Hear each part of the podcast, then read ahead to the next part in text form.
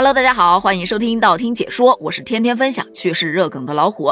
今天啊，就很莫名其妙的就看到网上突然有很多人说我要去养鸡，真的让人一头雾水。怎么现在养鸡什么高端职业了吗？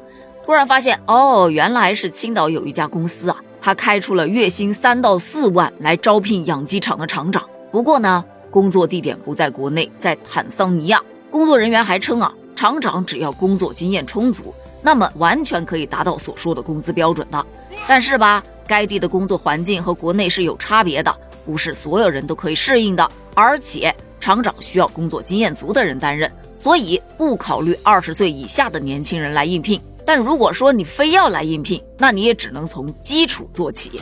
就这么一个新闻，很多小伙伴表示，哎呀，有一点点心动。这个是亿万的那个亿啊，也不是说为了钱，只是听说比较艰苦。就想着去磨练一下自己，我太缺这个机会了。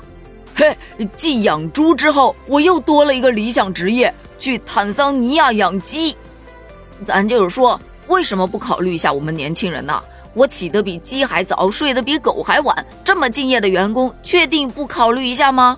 这个工作是真的吗？不会去了之后要被嘎腰子的那种吧？这位小伙子防骗意识非常的足。但今天啊，看到有该公司的工作人员出来回应，咱们工作是真的，只不过真的很艰苦。你还别说，虽然这个工资挺打动我的，但是呢，我仔细的研究了一下这个事儿之后，发现这工资和他的工作难度比起来，也许还真不算高。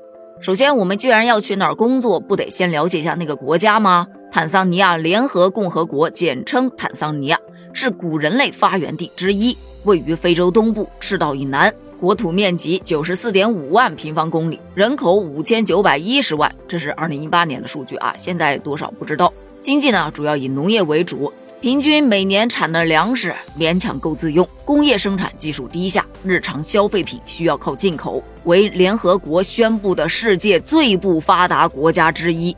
了解了这么个地方，然后咱们再来拆解一下这个事儿到底有多不简单呢？首先，第一个，你得考虑一下你自己的身体素质啊，毕竟水土不服这事儿啊，还真不好说。也不是说我说他服他就能服，这是其一。其二，因为当地的经济条件比较落后，那卫生状况呢，大概率不会特别的好。那万一脏乱差，再染上一点什么病毒，用网友的话说就是有命挣钱，可能没命花呀。